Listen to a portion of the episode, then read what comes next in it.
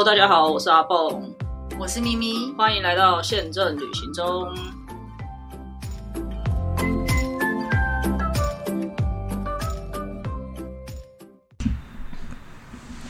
大家好，我是阿蹦，我是咪咪。今天在开录主我们的主题之前呢，先跟大家小小的分享。之前我们不是有聊过那个商务舱吗？真的是做一次就会回不去了嘛？那 那是我讲的说，啊，不止我，不止我，因为刚刚好我的另外一个朋友最近也体验了这样子的一个，他也出差吗？他不是出差，然后他是。去玩的那我们上一次跟大家讲，你有几种方法可以有机会体验到商务舱嘛？一种就是你好好赚钱嘛，你就是钱你的预算够多，一开始就是买商务舱，对你就可以直接买商务舱。那或者是你用里程，不管是升等的还是你用里程直接去做换票。那第三种我们上一次没有细讲，这一次可以稍微大更仔细呃更仔细的跟大家稍微说明一下，就是你可以去 bid，你可以去。竞标这个商务舱，对，那有一些航空公司呢，他会主动发一个信给你，在你的航班可能出发前两三个礼拜吧，会问你，哎，你有没有这个意愿来竞标这个商务舱的这个产品？那有一些航空公司他可能不会发，像我朋友就没有发。那好，我先讲一下我这个朋友，他是买了一张从台北先飞雅加达，然后转阿曼航空，嗯，然后从雅加达转到。MCT 我记不得那个机场是哪里，我非常的记得 马斯克特。啊，对，然后再从那里飞到开罗，所以他整呃整个买下来，他买经济舱的机票是三万出头块左右，因为他是他是自己在网站上浏览到这张机票，然后他就来问我，因为转机时间很短，第一段是华航，后面是阿曼航空，他来问我这个票会不会有问题，然后这就回归到我们之前跟大家介绍的那个一本票的知识，你要有，那我们我就去请。因为他是算在，呃，他是在 Skyscanner 敲到的，然后在易游网上有看到这张票，可是易游网上面写他是呃海外供应商，所以并不是易游网真的卖给他的，可能开出来是一家海外的旅行社开的票这样子。那我他就请我问一下这张票会不会有问题，所以我也请易游的朋友敲了一下，那易游说哦那没有问题，它就是一本票，那真的有促销，所以才三万块，它是廉价春节出发的。呃，春假啦，春假出发的，所以就真的很便宜嘛，三万块你已经去不了日本了。我们之前有跟大家说过，春假的日本机票已经要三万九了。他飞到开罗去，对，然后他飞完，他飞去，因为总共要飞三腿嘛，台北雅加达，然后雅加达到呃刚刚讲的 MCT，然后再飞到开罗，所以他要飞三腿。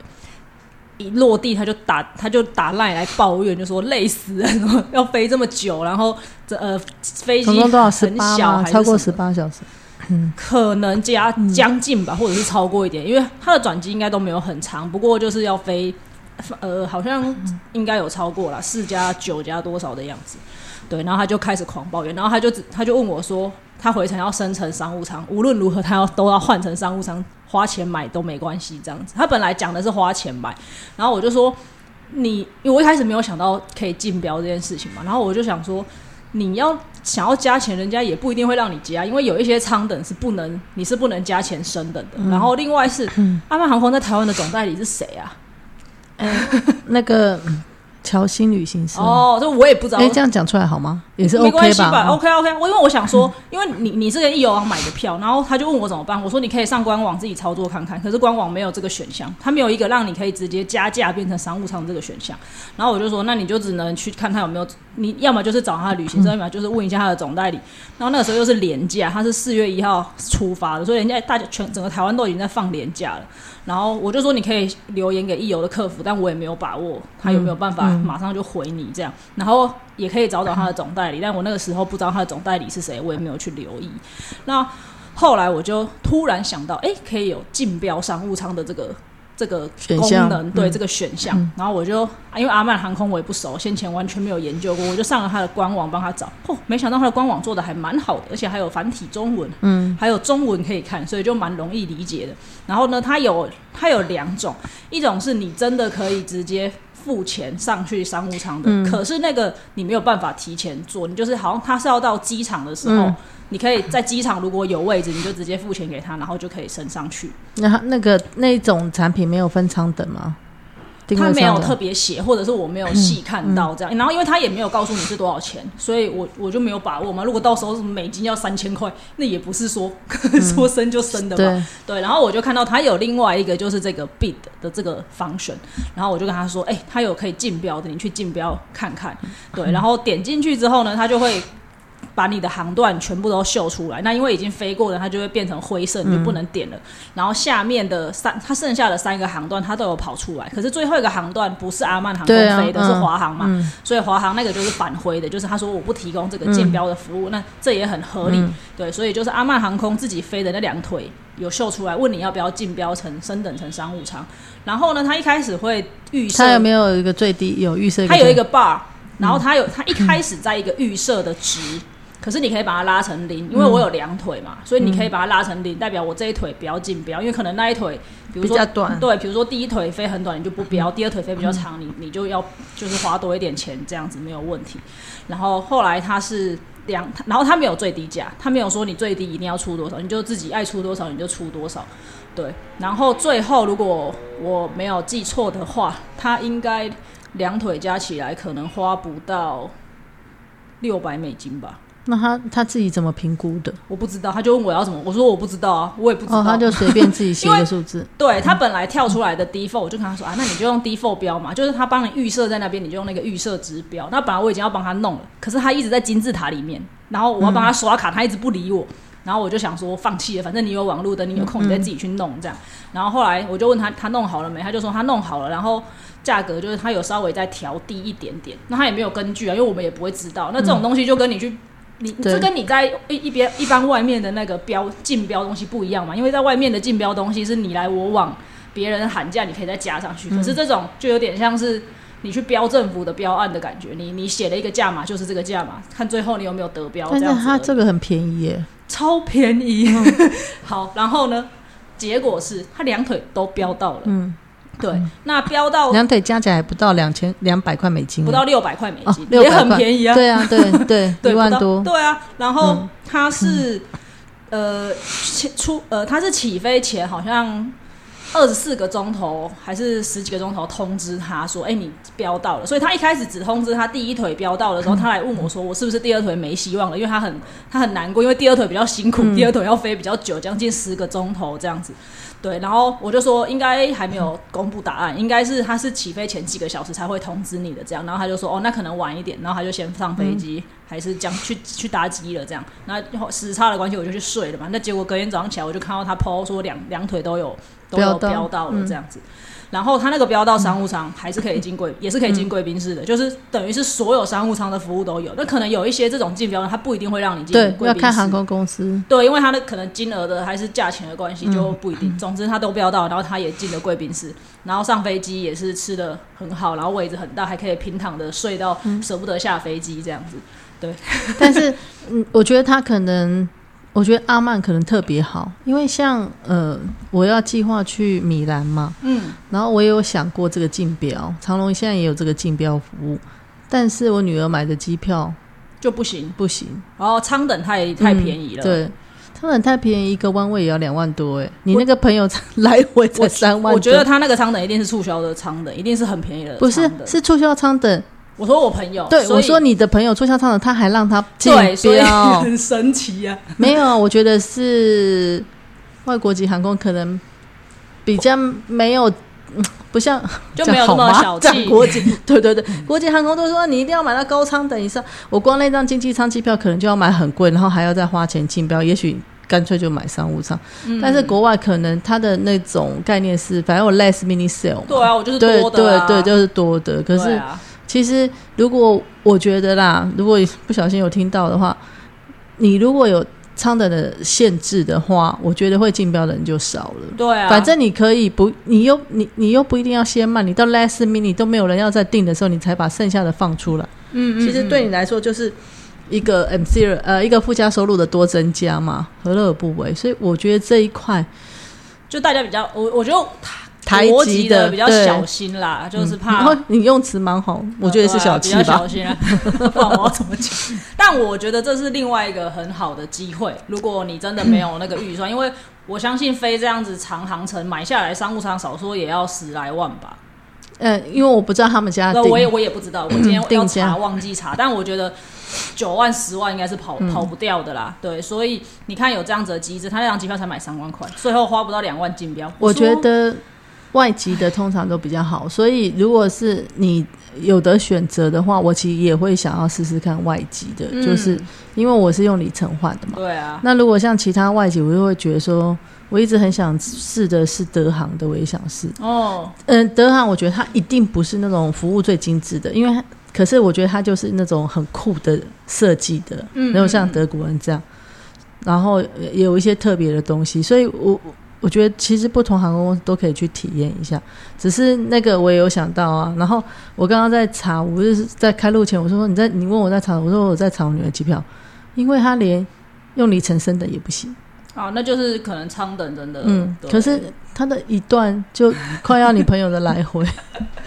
好的，总而言之，我觉得这也是一个蛮好的机嗯会。那你会说我没有要去开罗啊？啊，那没关系啊，你可以看看他有没有飞别的地方啊对啊。他有飞，因为嗯我那个朋友一回来就就马上去查阿曼航空还有飞哪里，阿曼航空还有飞巴黎，所以他就很开心。他说，因为他是不在乎，其实转两次也不算多啦。对啊，就是反正你都商务舱也没差，对，而且对对某些人来讲，他如果假很多，然后他想要舒服一点，他还可以下机去走一走。看看他除了雅加达，应该曼谷也很多，应该对有可能，但、嗯。但我猜有可能雅加达会比较便宜吧。如果不是一个，嗯。因为雅加达跟曼谷比起来，雅加达可能不是一个这么热门的点啦。但没关系，我们只是告诉大家说，哎、你也有这些机会可以去研究看看。而且阿曼航空感觉是那种很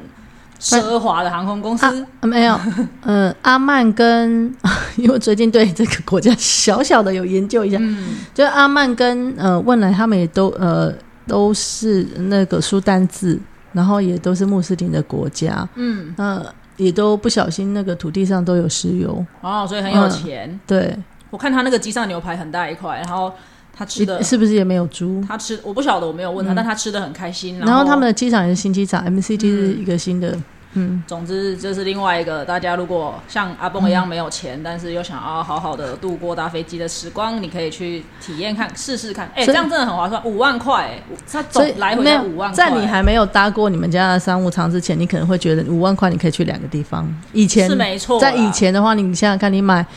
Brisbane 一张两万多而已，对不对？不嗯不到差不多，嗯，对，就是这样的价钱嘛。我觉得之后还可能也会恢复，就算没有恢复到两万，大概是两万多，就是一样嘛。可是就是，呃，我觉得他，嗯、每个人旅行的开始都不一样。对我来说，开始规划就是旅行的开始，嗯，然后享受飞飞机上的服务也是一种旅行的过程啊。对是的，，是的。那他就讲了一句话，他说以前都觉得在飞机上待不久，就是你没有办法在飞机上坐坐很久，因为会很累嘛，嗯腰酸背痛还是什么。然后他就说那是因为你没坐过商务舱。总之，他就说你看看这资本主义啊，真的是。真的是啊，你是不是由奢入俭难，就是这个意思。但就是推荐大家可以体验看看，当然还是量力而为，好吗？嗯不要负债太多，对这个都是要量力而为的。好的，那今天我们进入今天的主题。最近大家不知道有没有看到这个讨论的热热烈烈，好像也上新闻了嘛，对不对？有记者去抄有有有记者去抄，应该有没有？有没有电子的我不知呃有没有那个电视的我不知道，但文字的应该是有出来的。对，如果大家有关注一个 FB 叫做靠北旅游业的话，应该有看到一个五零的五零五零就是团嗯五个零的日本团的那个故事，嗯哇，真的太精彩了！我们整个朋友圈都追的乱七八糟。还有还有那个，因为刚好房间有一些叫五福旅行社，哦哦哦，然后因为五零通常、哦，通常你那个名字不不喜欢就不方圈这样对对对，然后结果每个被客人都以为是五福，哇，这五福老大。然后五福就跟。呃有请一些，就是有些部落客有讲到这个故事，就跟那个部落客说：“你可不可以帮我解释一下，这不是五福旅行社，那那是真的五个零，而不是而不是名字，是是讲这个团的一个性质。对对对对，在这里郑重帮五福澄清一下，那个不是五福旅行社的的团。好，那我们今天不是要聊他呀，他有有多荒谬，或者是多那个啦，那个故事很精彩，大家可以自己去找文章来看。但我就想到说，哎、我们可以让大家稍微了解一下，其实。以旅行社在产出这些团体的产品的时候，它跟航空公司的合作是怎么样子的？那我觉得这个也会帮助大家，你在选择你的产品的时候会有一些概念，才不会觉得好像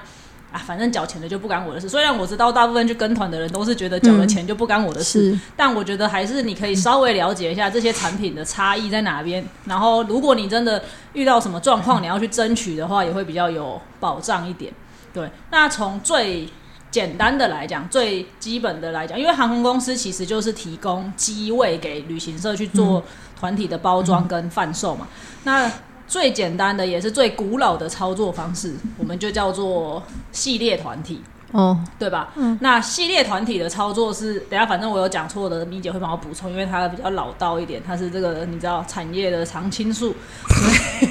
没那么老。我是小小的小菜鸟，怕我还说错了一些什么。那系列的话，就是航空公司每一家航空公司不一样，有些航空公司会一次可能就会规划六个月，甚至一整季，一整季就将近一整季。你的一整季是三个月啊，所以六个月比较长。不是不是，一整季是整个，比如说整个夏季，整个夏季不六个月吗？哦，对对对，不，哎，对了对了，六 六到七个月不等，对，大概差不多的时间。其实一般客人不太知道我们夏季和冬季，所以要先讲这个。哦，我们的夏季班表跟冬季班表是夏季是三月的最后一个礼拜天开始，一直到十月的最后一个礼拜六，是我们航空公司的夏季班表。然后冬季班表是刚刚讲的十月的最后一个礼拜天，然后到三月的最后一个礼拜六，并不是春夏秋冬的那个啊，对对对，意思。所以有些时候，因为我最近看一直有人在 KKday 那个群组问说什么几号的班几月的产品出来了没，然后那个人就一直跟他说啊，那个冬季的还是什么还没有还没有要出，这样那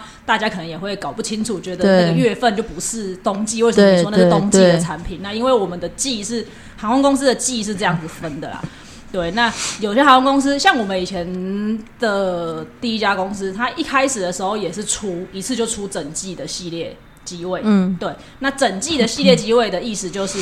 可能航空公司会规划说，在这个航班上面，我要开放多少的团体位置，然后业 业务单位拿了这个团体的位置之后，就会把 pattern 配出来。pattern，你跟大家解释一下。pattern 就是 哦，这 pattern 怎么翻成中文？我我翻不出来，因为那个文件我永远都写不出来，所以我就写 pattern。pattern 就是团体几天，嗯，几天的这个呃形式，有的人四天，有的人五天，我们就叫做 pattern。然后我要补充一下，就是说，呃，通常我们会先做，比如说刚刚讲一季，就是一个夏季班表，大概六七个月，或一个冬季班表六七个月。会先规划，因为在我们之前有介绍过 RM 嘛，就是那个营收管理，他们就是会先评估好要百分之多少的机会要放在团体之后，他才可以做其他的调整。好，那 pattern 就是说，你参加目前市场上最流行的团的形态的，就呃日本线就是五天。对不对？嗯，那可能冲绳比较短，可能是四天，所以这种四天、五天，我们就叫做 pattern。是，你是五天的 pattern 还是四天的 pattern？然后你是礼拜几出发？我们航空公司不见得每个英文都好，但是就是喜欢夹杂英文讲。是的，是的，你是是你是拿，就是我们会去分分辨这些业者，他是拿四天的 pattern 还是五天的 pattern。然后呢，接下来也会要去配好那。大家要呃，大家安排的是礼拜几出发的 pattern？为什么呢？因为你看有的四，有的五，那这样我的回头是不是有些天会多，有些天会少？这样子对于航空公司来讲，机位在控管上面就会有一点。问题呃，应该说会有点比较辛苦啦，就是大家会希望差不多嘛，很平均，团体拿走，剩下的我就留给 FIT 卖散的这样子，所以业务那边也会去想办法把它配到一个比较平均的一个状态，所以这个是系列的机位。那刚刚有提到为什么有些是一季，有些是三个月，因为我到后面，我到后来有一些航空公司，他就一次只给三个月的系列机位，那我觉得这样也比较好，因为如果像有些航空公司，他一次就跟你玩六七个月的话，那代表旅行社这六七个月，他就要先把这些东西都给定下来。那可能在通常我们定好系列机位之后，一定正常的流程啊，不讲一些特别的方法。如果是正常的流程，他一定好系列机会，假设他拿五千个位置好了，他五千个位置的定金就要进来了。不是每家都会付定金呃，对了，但就是说正常的情况嘛，你不可以把特例没有特例。现在有一些航空公司比，哦，现在有些航空公司不收定金啊，但正常航空公司如果收定的话，他就是如果你确定要跟我玩，拿五千的位置，五千个位置你拿了，那你的定金可能一席一千块或两千块，你就要给进来了。哎，五千个位置一席如果一千块也要。我数学不太五百万的呢，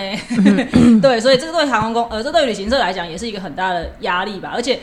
他可能就会考虑，那我到底要不要跟你玩？其实对航空公司也是一种风险呢、对，因为我我不知道你后面卖的好不好。如果你卖不好，我也很难处理。对，对，所以后来我有些我有些待的公司，他就把它调整成三个月。那我觉得这样，我觉得三个月蛮合理的，我觉得这样也蛮好的差不多。对，销售期也差不多。而且因为像我们在决定系列的时候，我现在就要，如果我现在给你给到十月的位置，那就代表我现在也会告诉你十月的价格是多少。嗯那如果到时候真的市场好起来了，我要调。肯定是调不了的，因为旅行社会叫。他说我已经跟你压了这么多钱了，所以所以有些航空公司就会有提开啊，哎，那个又太复杂了，大家可能就是没关系，那就是操作面上的东西。但总而言之，这是系列的机位。那旅行社拿了这样子的系列机位以后，他的手上就会有一定会有机位，他才可以去包装他的产品嘛。对，对，那通常啦。通常会玩这种系列机位的，都会是比较大型的旅行社。你那种小小的旅行社，它的金流或者它的财力没有这么但是不一定大到你一定听过，啊有一些因为要分线，有一些线性可能是某一些专门的旅行社，他只会做那一条线，对或者或者是大型旅行社不见得对那条线熟悉。譬如说，你刚刚提到阿曼的 MCT，就不是每个人都会做这个地方的产品，嗯，因为那个是属于中亚。中亚那边其实也有很漂亮的一些风景，一些回教的一些很特别，古时候就留下来的清真寺啊那些的东西。那其实大型旅行社不见得会操作这些特殊的地方。对，对然后像最近我有个学妹，她在找埃及的团，嗯那她也是发来问我雄狮，然后行健，就是一些可以推荐嘉宾啊。yes，我就推了她嘉宾，嗯我就说，哎、有一家旅行社叫嘉宾旅行社，它是专门做非洲的，当时。忘了哪一年的综艺玩很大几周年的那个那一那一那一团，嗯。那个非他们去非洲的那一团也是嘉宾带的，所以像这种你要去的地方比较特别，然后呃你要在找你在找行程的时候，我就会建议你不一定要找大的旅行社，你反而要去找他们是专做这种地方的旅行社。像如果你是要去海岛度假的，你你也不你你也应该要去找找一些，比如说像。渤海啊，泰泰美美啊，渤海对对，就是有一些旅行社它是有专门的专场的，这种就是可以稍微 Google 查一下。好，回到系列团的部分，那这些旅行社他拿了机位之后，他就会去压房间，对吧？要看状况，看线性。嗯，所以房间不一定会先压不？不一定，就合理。我们先讲合理来说，他可能就会去跟呃当地我们称之为 local 或嗯 land operator，、就是当地的地接旅行社，我们中文好像是这样讲。然后就跟他说我要房要车什么，请他先去弄好，他才能估价嘛。对，好，他估价不代表他确实有去押房，哦没有，只是先估。哦哦哦哦，嗯嗯，我就是估大概说这个房子呃房间大概哪一呃哪一个饭店是多少钱，哪个饭店多少钱，车大概多少钱，餐大概你的餐标。就是嗯也是看旅行社要抓多少，一样去某一个地方，有的人抓十块美金一餐，有的人抓二十块美金，有的人十五块美金，就端看你旅行社要走比较修个短袜的，还是你要抓精致的。对，就是看跟我我好奇的是这样，因为像航空公司，真的人家就会问嘛，那为什么你航空公司就要先压位置，不用这样子去做操作？那原因是因为航空公司的报价。原则上来讲，系列一定是最便宜的。如果你一开始没有跟我压这么大量的位置去玩的话，你后面再来要位置就会比较贵。而且通常我们给的报价会有一个期限，嗯，那那个期限可能是三天、五天，了不起一个礼拜。通常我们不会给太太长的时间，你就是我告诉你这个报价，几天内你就要确定，然后就要来付定等等的。可是你刚刚讲的这样子的地接报价，它没有这种情况吗？没有好。我航空公司它好，我们再补充一下，刚刚讲的系列，它除了说先拿下来价钱会比较便宜，有些的话它条件会比较宽松，比如说你要付定金的条件，或者你要开票的条件、录名单的条件会比较宽松，比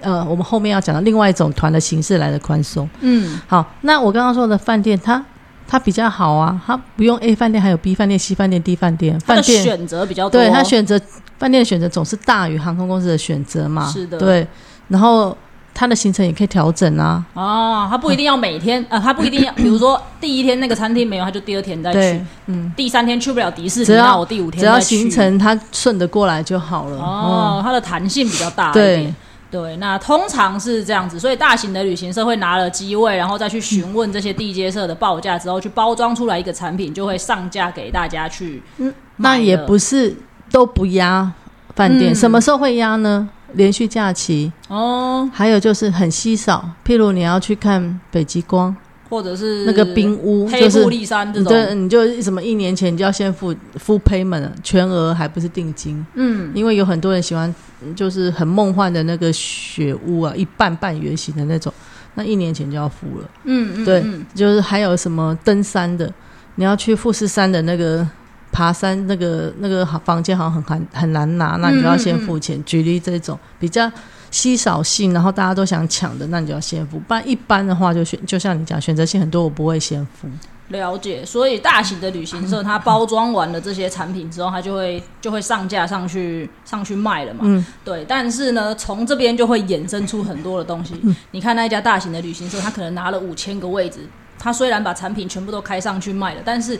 它真的有这么厉害，一个人就可以把这些东西全部都卖完吗？不一定嘛。对所以航空呃，所以旅行社他们就衍生出了另外一种合作的模式是，那有一些小型的旅行社，他可能没有能力。来去包装这些产品的，因为像咪姐刚刚有提到的，她去询价去干嘛这些，她都要有资源。那像她来压航空公司的机票，她必须要有财力，嗯然后她也要有点关系啊。坦白说，有些航空公司根本不认识这个旅行社，他也未必会把位置放给你，因为他也会担心嘛。所以像这些旅行社，他还是想做旅行社，但是他没有能力去包装产品，那他就会去跟这种。呃，大型的旅行社专门在包装产品的谈说，那我帮你卖，就有点类似二房东的概念，算吗？嗯 就等于是我帮你卖这些东西，那最后我只是把人头交给你而已。嗯那真正出团的其实是这些大型的旅行社对。好，这里就讲到一个重点了，所以你要搞清楚，你今天在报名的时候，不是说你不可以跟这些小的旅行社报名，你当然还是可以跟这些小的旅行社报名，但是你要搞清楚这个。最后面真的出团的人是谁？嗯那其实现在那个他们的那个行程表上面应该都会写的很清楚，就是呃，我有点忘了它那个名词叫什么，可是我记得它有一个词是会说，呃，这个团的实际出团者是某某旅行社，那那个才是到时候真正服务你，然后去执行这些行程的旅行社。但是除了这种，还有一种状况是说，也有一种是说，那个旅行社他有能力包装产品，可是他不想要先拿机位，他没有财力，那他就跟大型的旅行社只买机位，但是整个行程规划是自己来，也有这种。好，那另外会发生那个武林事件的那一种，也有很多旅行社是他有人脉，嗯。他什么都不会，他不，他没有，他不知道怎么弄机位，他也不知道怎么弄产品，所以他就会说，跟比稍微有规模旅行社说，我有人，然后我要去哪里，你帮我规划哦。多少钱成哦本，米姐刚刚讲的人脉是指他手上拿得到客人，对。对，有一些客人就我不知道大家身边有没有这样子的人啊，有些人就是很死忠啊，我就是要跟着他，我就是拼了死都找他啦，不管他弄得多烂还是怎样，反正我就都只找他啦，交给他就好了。这种也有，但是就像米姐刚刚讲的，他本人可能完全没有这些，他只有客人，对他没有 know how，对他完全没有，有 know how，、他也不知道怎么弄这些机票，他也、他也没有 local 帮他去 handle 那些地接的东西，那他就是把人头拿进来之后，就请跟这些旅行社合作，请他们估价。估价，然后估一个成本出来是，然后他就自己再加上他的利润，然后就去卖给消费者。嗯，这种你可以想象说，呃，在选举的时候的绑桩吗？你可以这样想，哦 就是一个里长或者是一个什么庄脚，他周围有很多人都要跟着他说，我今天要投谁，那大家都会跟着他投谁这类似这样的概念啊。在我们这个行业，这种好像有点叫它叫牛头吧，它的那个可是有的，嗯，对，类似这样。可是也有的不是真的牛头，他真的也有一个旅行社的牌子嘛，只是说哦他不是那么就是什么，他什么都不会，他也不想学，反正我就人家就是要来找我，嗯嗯，一起出去出去玩规划这样。了解。那像这种的系列的团体，就是属于比较，也不是叫正规的操作了，但它是比较，我觉得会是属于比较稳稳妥的操作，但是它的风险会吗？应该算是比较稳稳妥是什么意思？就是它的机位什么的都是，然后相关的产品也都会是比较明确的，不会你说最后一种吗？没有啊，就是系列。我哦说他拿系列机位的，OK 他会不是比较有保障的啦？因为他可能有，他就算今天真的出了什么问题，机位出了什么问题，他也会有办法去嗯调到其他航空公司的机位，或者是他了不起帮你调上午、调下午、调隔天，或者是提早一点。因为通常有能力拿系列的旅行社，他的资源都很广大，然后他也跟航空公司比较有谈判的能力啦，他就可以拿到比较好的一些 offer，然后真的出现什么状况的时候，他也有那个能力去帮客人处理嗯这样子。对，所以但当然，呃。客人在买的时候有没有办法知道他拿的是系列机位？我觉得可能有一点困难，没办法知道。对，有的时候连航空公司的人自己也没弄清楚。但是我觉得至少呃，也不完全一定是这样，就是也不完全一定是。一个人做的就不一定不专业，我觉得其实就是要看那个人他要不要专业。嗯，因为我有碰过有一些自己出来做，他也很厉害、很专业，会自己去找，呃，知道怎么转机啊什么之类。因为有些人是票务出身的，他就对那些很很厉害，所以就是 端看个人的品格问题啊。对 对，但还是建议大家，如果你在买这些产品的时候，就是你在消费的时候，你可以多问。因为你听的这一集，你可以有点概念，你可以多问一点，就是哎，那我什么时候可以确定我的机票啊？因为我们刚刚有提到嘛，他如果是拿这种系列机位的话，他应该已经付了定金的，是有一点保障的。那通常这样子的机位，航空公司也会有一个期限，之前就会请旅行社要付全额款进来，然后要做开票。开票之后，旅行社那边就会拿到相对应的一些证明，比如说，如果是传统航空公司，你就会有票号；如果是呃，低成本航空，你就会拿到你的 PNR、你的行程单等。但是客人都不会有。对，但如果你知道，你可以多问两句嘛。其实，其实有一种方法，就是一般旅行社都会开行前说明会，对不对？哦哦。就算那个五林好像也有开。有的。对，那你开行前说明会的时候，嗯，那而且你们都在购买都不是都有定型化契约吗？是。那定型化契约就一定要签。嗯嗯，签了之后，他就会给你有相对的保障。那我个人就算去跟团，我都会很神经病。房间我可能问不到，可是机票我就会打进航空公司问说：“哎，我是参加旅行社的，我想知道我这个票开了没？”哦，这也是一个方法。对对对，因为我就是客人本人呐，我可以讲出我的名字。对对，你打进去客服，然后你可以跟他说：“哎，哪一天的哪一个航班？然后你的姓名 拼音是什么？”航空公司其实是可以帮你做查。但是你不要很久之前就问，那时候还没开票。对对对，你假设你是八月份出发的团好了，那你现在可能已经报名了，你千万不要明天后天就打电话进去航空公司，因为像以以现在我的航空公司，它的开票好像最就算再怎么再怎么严格，也是什么一个月前才需要开吧。我觉得有一些小技巧，有一些可能航空公司他不想要破坏你跟旅行社中间的一些默契，所以他也许就是说叫你去问你的旅行社，你就说啊，我你可以有就是说我我有订特别餐，我那天吃素。那我怕他没有帮我确认，你可以帮我看一下嘛？嗯嗯嗯，反正然后他就会说，哎，没有吃，没有订，哎，然后就说啊，不好意思，我记错，是隔天才吃素之类什么，随便你转嘛，对不对？或者是说我我那天不能吃牛肉，算命的说我谁知 谁相信，反正就是你有很多种方法啦，反正是有一点小技巧，但就是其实你是可以去透过航空公司做做确定的啦。对，好的，这个是第一种嘛，就是如果你是系列的团体的话，那今天我们先到这边差不多了。那下一集我们会再跟大家分享还有哪几种其他的，对，还有其他的形式是什么样子的，然后它可能你会可能可以需要特别注意的情况是什么？这样，那我们今天就先到这边，谢谢大家，拜拜，拜拜。